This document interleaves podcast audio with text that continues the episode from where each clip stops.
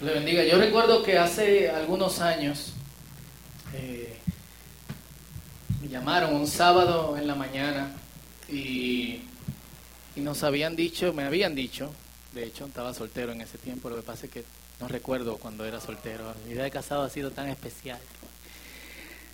Santo es el Señor. Eh, que el esposo de una amiga, ellos tenían dos años de casados, ella de hecho estaba embarazada, tenía tres meses de embarazo, era compañera de nosotros en la ADE, la Asociación de Estudiantes Evangélicos en la UAS. Eh, y a su esposo lo habían atropellado en el malecón y lo habían dejado eh, tirado. Y, y fue como tan fuerte ir, verlo, ni siquiera como que lo prepararon mucho, ni lo maquillaron, ni nada. Eh, pero lo más fuerte de todo es tener que darle la cara a, e, esta persona, a nuestra amiga. Eh, y toda la pregunta que ella tenía, o sea, ¿qué nosotros le podíamos decir? ¿Qué tú le ibas a decir sin que te respondiera? O sin que te dijera yo sé. ¿Qué le pudiésemos decir que le hiciera sentir tranquila. Y yo recuerdo que desde ese tiempo yo adopté una frase y, siempre lo digo a, las personas que sufren mucho, tú tienes mi silencio. Porque legalmente cuando tú estás sufriendo, lo que otros te dicen te sabe a miel de abeja, dice Esdras. Y, y, recuerdo también que una vez, cada año, hace algunos años, tenía la oportunidad de viajar a la conferencia de Willow Creek en Chicago y nos hospedaban en diferentes casas. Un grupo de privilegiados sigue yendo, yo perdí la unción. Eh, y, recuerdo que mientras JJ y yo estábamos en una reunión, de, hecho, media controversial la, la reunión, y nos daban la noticia de que el hijo de uno de los hermanos que hospedaban a otros, de hecho Robert que ha predicado aquí era que se estaba quedando en su casa y que llevaba perdido tres días, lo habían encontrado en medio de un bosque. Se había dado un tiro en la cabeza con la pistola de, de su padre. ¿Y qué tú le dices a esa gente? El dolor es real. El sufrimiento también. Y, y, de hecho, Jesucristo no nos dice, va a saltar el sufrimiento porque son creyentes. Lo que nos dice es, estas cosas yo les digo para que tengan paz. En el mundo van a tener aflicción, pero confíen, yo he vencido al mundo. Y ya hemos hablado del problema del dolor. Aquí una vez hicimos una dinámica con Eric y cuando la gente la oye por la página de internet entiende que era un ateo de verdad que me estaba invadiendo en medio de la prédica. La pueden escuchar. No quiero meterme en eso. Lo que sí quiero trabajar y conversar alrededor de esta realidad. Si me pueden apagar esta luz de aquí, la que dice arriba de tarima, las personas que se dedican, gracias, a conocer a Dios, enfrentan las situaciones de dolor y de sufrimiento de maneras muy diferentes de las que no conocen a Dios. Lo repito nuevamente, las personas que se dedican a conocer a Dios enfrentan las situaciones de dolor y de sufrimiento de maneras muy diferentes de las que no conocen a Dios. Y para esto quiero que leamos, estamos en una serie en Carta de Amor en Primera de Juan, y vamos a leer Primera de Juan capítulo 4 del verso 16 al verso 19. ¿Ustedes lo tienen en sus Biblias ahí? Primera de Juan capítulo 4 del verso 16 al verso al verso 19. Si alguien lo encontró y nos puede dar el número de la página para los que no buscan muy rápido. 990. Página 990, primera de Juan 4, del verso 16 al verso 19. Dice así, nosotros sabemos cuántos, cuánto nos ama Dios. Tú lo sabes. ¿Cuánto te ama Dios? Y hemos puesto nuestra confianza en su amor. Dios es amor. Y todos los que viven en amor viven en Dios y Dios vive en ellos. Y al vivir en Dios, nuestro amor crece hasta hacerse perfecto. Por lo tanto, no tendremos temor en el día del juicio, sino que podremos estar ante Dios con confianza, porque vivimos como vivió Jesús en este mundo. En esta clase de amor no hay temor. porque el amor perfecto expulsa todo temor. Una versión que todos conocemos dice, echa fuera el temor. Si tenemos miedo, es por temor al castigo. ¿Cuánto tienen miedo? No levanten su mano. Y esto muestra que no hemos experimentado plenamente el perfecto amor de Dios. Nos amamos unos a otros porque Él nos amó eh, primero. Y el capítulo 4, de hecho, yo, eh, eh, yo realmente tengo una confesión, nosotros preparamos la serie con mucho tiempo de, de, antelación y habíamos preparado un tema específico que era este para hoy, pero por todo lo que tenía el capítulo me pareció otra cosa más interesante y de repente, no, tiene que hablar de esto. Me jalaron los, eh, los moños. Pablo habla, eh, perdón, Juan habla acerca, no predica tanto de Pablo, Juan habla acerca de que deberíamos de confrontar a las personas que tienen falsa doctrina, deberíamos de, de, de poder eh, deberíamos de, de, poder examinar lo que nos están predicando. Esto que yo te estoy diciendo a ti, tú deberías de buscarlo en la palabra y ver si yo te estoy diciendo la verdad, pero no es la cosa que usualmente hacemos. Y termina en este punto, del punto de que Dios es amor. Y esta es una de las primeras cosas que me llama la atención. Nosotros hemos conocido y creído. Repitan conmigo, conocido y creído pero díganlo fuerte. ¿Conocido y creído? Eso. El amor que Dios tiene por nosotros. Dios es ese amor. Y me llama la atención que Juan habla acerca de estas dos cosas, conocer eh, y, y creer. ¿Qué es conocer? Saber qué más. Es no retórica la pregunta. Tener experiencia vivida sobre qué más. Cuando yo digo yo conozco a alguien, ¿cuáles son la evidencia de ese conocimiento? ¿Eh? ¿Lo has visto? ¿Lo has experimentado? ¿De qué forma? ¿Sabe que le gusta, que no le gusta? ¿Qué más? ¿Sabe? Gracias, Eric. ¿Sabes quién es? Dice Eric. ¿Cómo tú sabes quién es eh, una persona, uno de, de, de, la cosa más loca que pasa, y yo creía que nada más no pasaba a mí a Noelia, pero con este tiempo mucha gente se ha casado aquí en el círculo y hemos tenido oportunidad de conversar sobre sus experiencias matrimoniales, es que cuando tú te casas, tú crees que tú conoces a esa persona.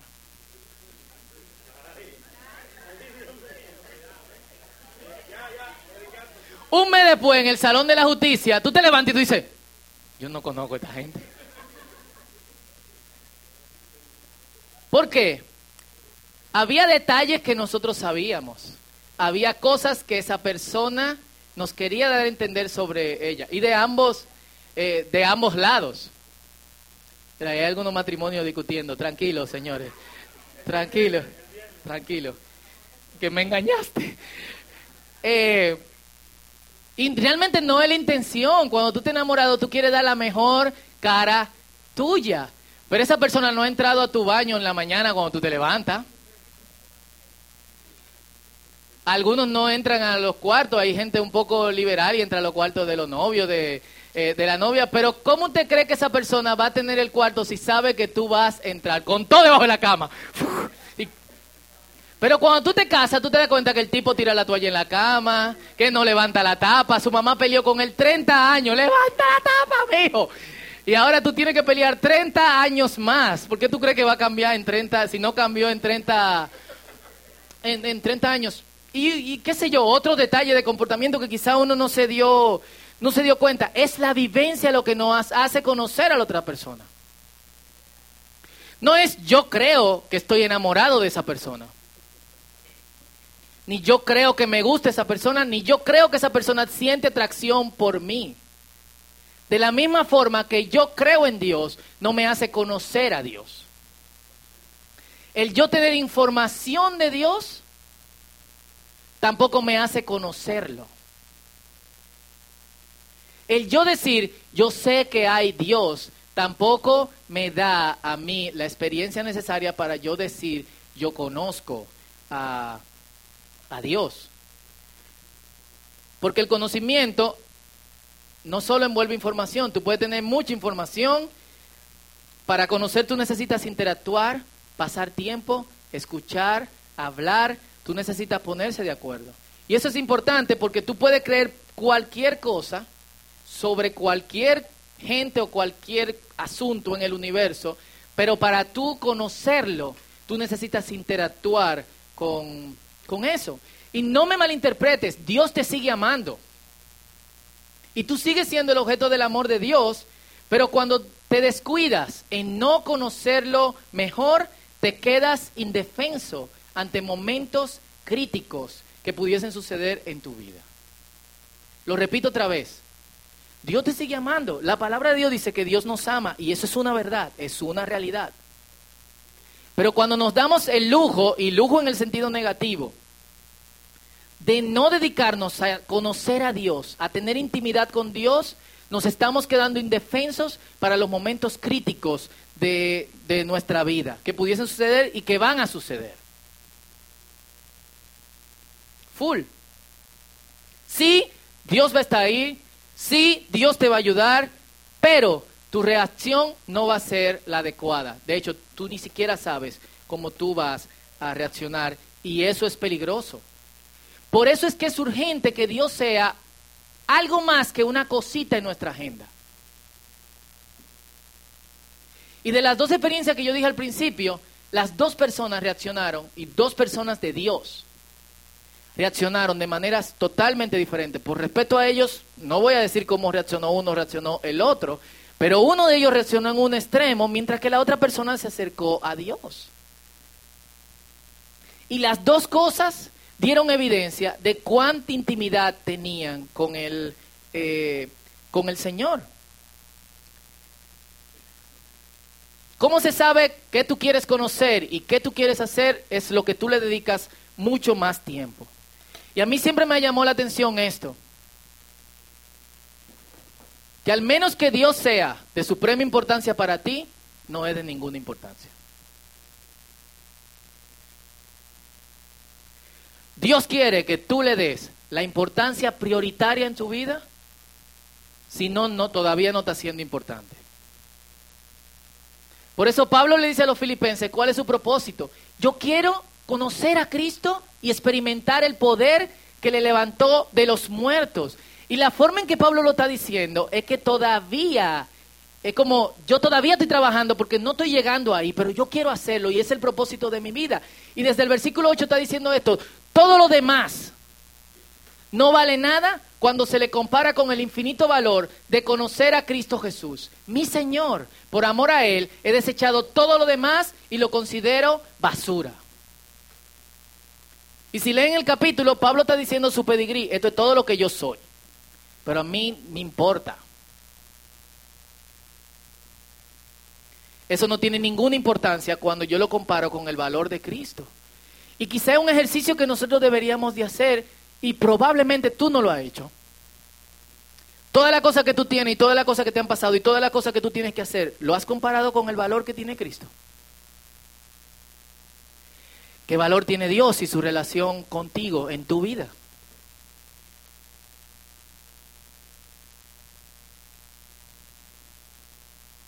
Digan aunque sea amén, por favor. Están como... Y me sorprende porque Pablo, dos años después de esto, muere.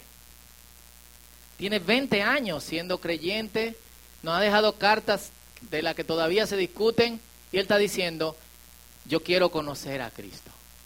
Es el propósito de mi vida. ¿Por qué? Porque la forma en que yo enfrente todo lo demás depende absolutamente de, de eso. ¿Y cómo conocemos a Dios? No puedes conocer a Dios entrando y saliendo de Dios, tienes que permanecer en Él. Juan capítulo 15, versículo 4 dice, si ustedes se mantienen unidos a mí, yo me mantendré unidos a ustedes. Ya saben que una rama no puede producir uvas si no se mantiene unida a la planta. Del mismo modo, ustedes no podrán hacer nada si no se mantienen unidos a mí. Otra versión dice, separados de mí, nada pueden hacer. Y de hecho, en la carta de Juan, esto es el Evangelio de Juan. En primera de Juan 14, que 4, versículo 6, el versículo que leímos, en la parte B dice que permaneciendo en Él y Dios en, en, en nosotros.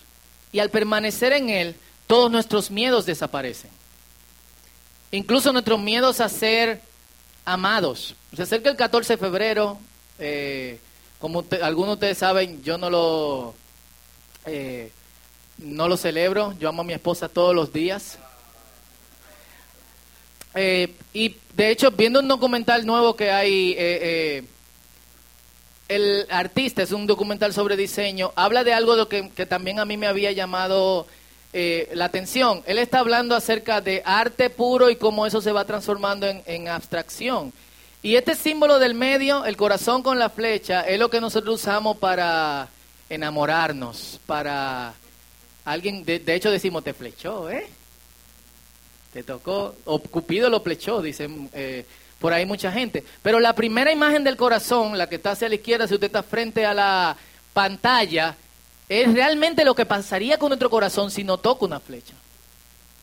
Y abstractamente es como nosotros pensamos del amor lo pensamos como dolor. Algunos, de hecho, le ha dolido tanto que ya no quieren amar a nadie. ¿O me equivoco? nadie dijo amén. Hay gente que se le hace difícil amar y le da mucha brega al tipo o a la tipa porque ha pasado tanto trabajo, ha pasado por tantas manos desgraciadas y por tanto flechazo que el corazón tiene tanto hoyo que no quiere un hoyo más. Y muchas veces nosotros percibimos el amor de Dios de esa manera. Quizá podamos disfrazarlo, un corazón con una flecha sin sangre, pero tenemos ese miedo dentro de nosotros.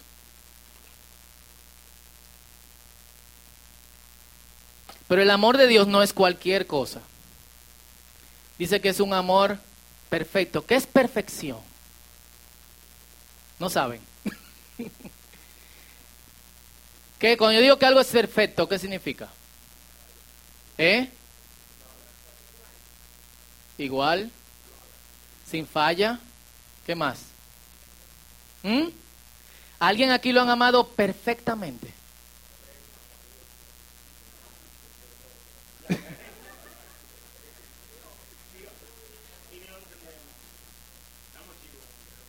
Cool. Perfecto quiere decir completo. Tú no necesitas nada más fuera de ahí. Perfecto quiere decir acabado. Es decir, todo lo que puede hacer el amor de bien para tu vida, el perfecto amor lo logra. Perfecto quiere decir no hay nada más, ni mejor, ni más, pero fuera de ahí. Y de hecho, Juan cuando dice el perfecto amor echa fuera el temor, nos dice algo más sobre ese amor. Nos dice Dios es amor. Y si Dios es amor, entonces la, la, perfección tiene que ver con Él. Es un amor completo, acabado, no necesita nada más. Y esto es otra verdad. Si el amor perfecto es la sensación de que uno no necesita otra cosa más que Dios, hasta que no lleguemos ahí, tenemos que seguir remando porque no estamos en la orilla. Lo repito, si el amor perfecto es la sensación de que uno no necesita otra cosa más que Dios, hasta que no lleguemos ahí, tenemos que seguir remando porque no hemos llegado hasta la orilla. Y es ahí donde nuestras reacciones, reacciones cambian. Le pongo dos reacciones bíblicas. José, este joven arrogante, orgulloso, que se creía mejor que todo el mundo, que su hermano lo venden. ¿Cuál era su reacción ante el momento de sufrimiento y de dolor? Lo que han leído el pasaje. Tan tímido hoy. Vamos. Hay una novela ahora de José. Brasileña, pero no de la novela, de la Biblia. ¿Cuál es la reacción de José? ¿Eh? Confianza en Dios. En cada paso que él está dando, cada, cada vez la cosa se está hundiendo mucho más. José tiene toda la experiencia que se necesita, por lo menos desde afuera, porque no nos da detalle de cómo él se está acercando a Dios. Desde afuera, él tiene toda la experiencia que se necesita para mandar a Dios al carajo. Lo venden los hermanos. Llega a una casa. Cuando le va bien, la jeva de la casa se enamora de él. Él dice, yo soy fiel a Dios, yo no te voy a tocar. La tipa le quita la ropa, él sale en cuero. Eh, no se haga esa imagen en la mente, por favor. La voy a cambiar rápidamente. Por la ventana y dice, me están violando, me están violando. El tipo, ¿a quién le va a creer? ¿A un esclavo o a la mujer? Le cree a la mujer. ¿Y qué hacen? Lo meten preso. Le va bien en la cárcel y lo ponen como líder de todos los presos. Unos presos tienen un sueño. Él le revela el sueño y le dice, acuérdense de mí. Pasa lo que dice en el sueño y los tipos se olvidan de José. Explíqueme. Esto es como cuando tú estás sirviéndole a Dios con todo tu corazón, porque lo que no se revela de José es el tiempo que él está pasando con Dios y el tiempo que él está dedicando a conocer a Dios durante el pasaje. No se nos dice, pero se nos revela a través de cómo él reacciona ante cada una de estas situaciones.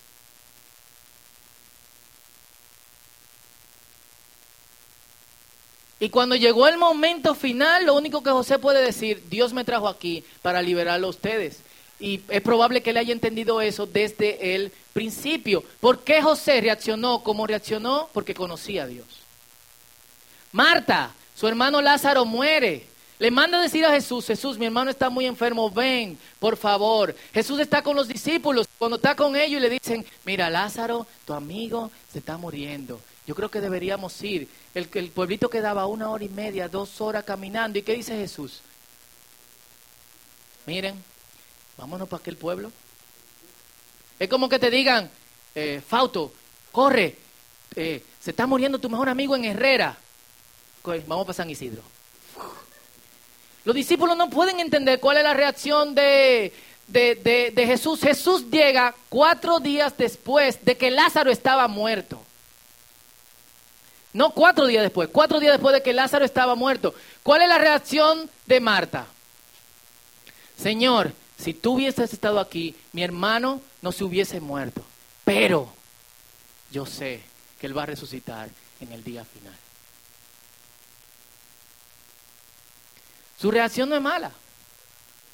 Ella no sabe lo que Jesús va a hacer, pero su reacción todavía es de confianza de entender cuál es el propósito de Dios en medio del sufrimiento. En Primera de Corintios capítulo, Segunda de Corintios capítulo 1, versículos 3 y 4, esto es lo que dice Pablo. Bendito sea el Dios y Padre de nuestro Señor Jesucristo, Padre de tus misericordias y Dios de toda consolación, quien nos consuela en todas nuestras para que también nosotros podamos consolar a los que están sufriendo por medio de la consolación con que nosotros somos consolados por Dios. Él no está diciendo, en tus problemas, si te quedas tranquilo, te vas a dar cuenta que Dios está trabajando en ti, te está consolando.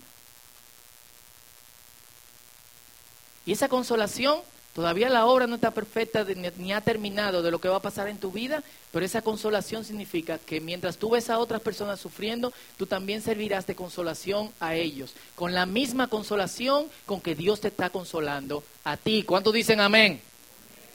Cuando dicen amén? Entonces no es fácil la cosa. Pero la verdad de todo es que Jesús no nos ha prometido que no vamos a sufrir. Lo que sí nos ha prometido es que nuestro sufrimiento Él va a estar ahí y no, va, no vamos a estar solos, nunca.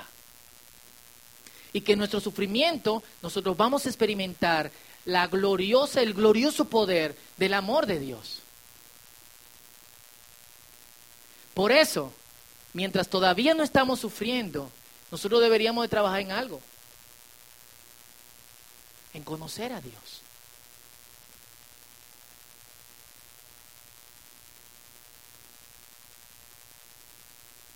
Y quizás tú estés sufriendo. Y si tú estás sufriendo, Dios está ahí. Y dile, yo quiero conocerte. Porque al conocer a Dios, cuando llegue ese momento, nuestra reacción al dolor y al sufrimiento, que es real, va a parecer una locura a otros. Pero le va a dar una señal de a dónde tenemos que dirigirnos.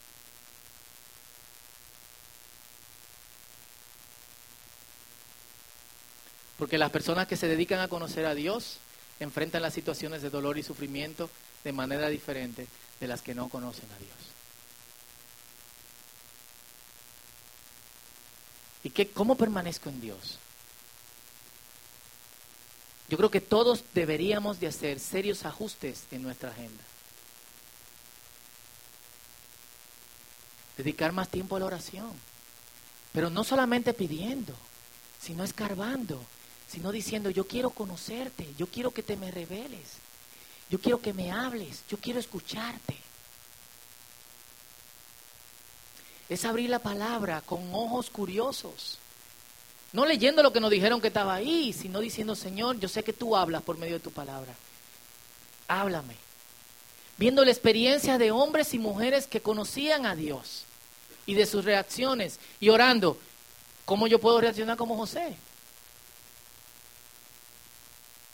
Porque está muy chulo cuando nos predican, así reaccionó José, así deberíamos reaccionar. Deberíamos orar y eso es lo que va a pasar en nuestra vida. Pero es lo que pasa.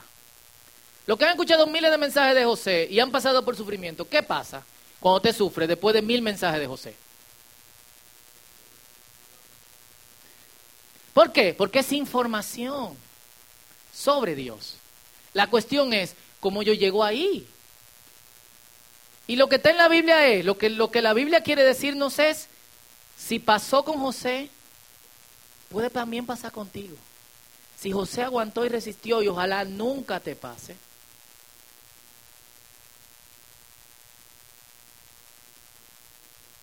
Tú también puedes reaccionar de esa manera. ¿Por qué no? ¿Hay una razón por la que no? Primero, porque sabemos que si es algo con nuestros seres queridos, están seguros en Dios. Pueden estar seguros en Dios. Hay una decisión que tienen que tomar. Si son cosas con nuestras posesiones, Dios es nuestro proveedor. Sea lo que sea que podamos perder, lo vamos a recuperar. Si son cuestiones como trabajo, como relaciones, Dios puede darte mejores cosas de ahí.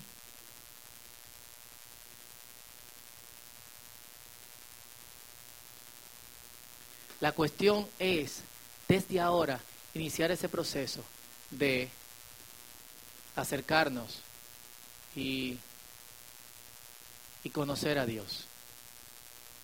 Y es en ese sufrimiento que nosotros sabemos que a pesar de ser apretados, Dios sigue trabajando con nosotros y nos sigue amando de la misma manera. A pesar de que sufrimos,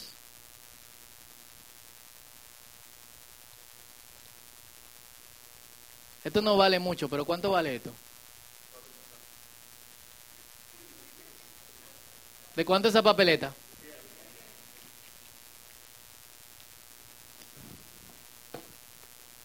¿De cuánto es esa papeleta?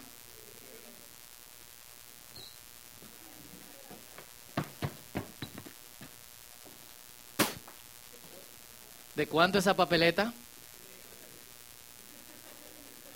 Pero una papeleta de 100 con experiencia. No hay sufrimiento que nos quite valor cuando el valor que se nos otorga lo otorga a Dios.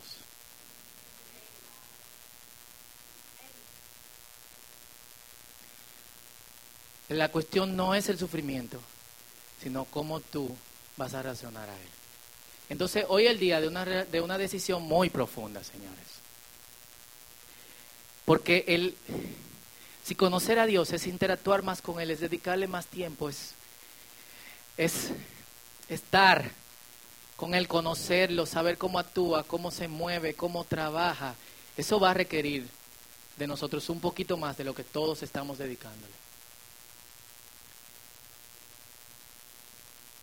Y tenemos que tomar la decisión hoy Hoy yo tomo la decisión de conocer a Dios. Hace tiempo, ¿creíste en Dios? Hace tiempo dijiste, yo sé que Jesús es mi Salvador. Pero si somos honestos, las cosas de la vida nos consumen, las ocupaciones nos arrastran y en muchas ocasiones de nuestros días, de nuestras semanas, de nuestros meses, de nuestros años, Dios está en pausa. ¿O me equivoco? Ah, me equivoco, está bien. Pero pasa. Entonces hoy nosotros tenemos que salir de aquí con una firme decisión, la firme decisión de conocer, de dedicarnos a conocer a Dios.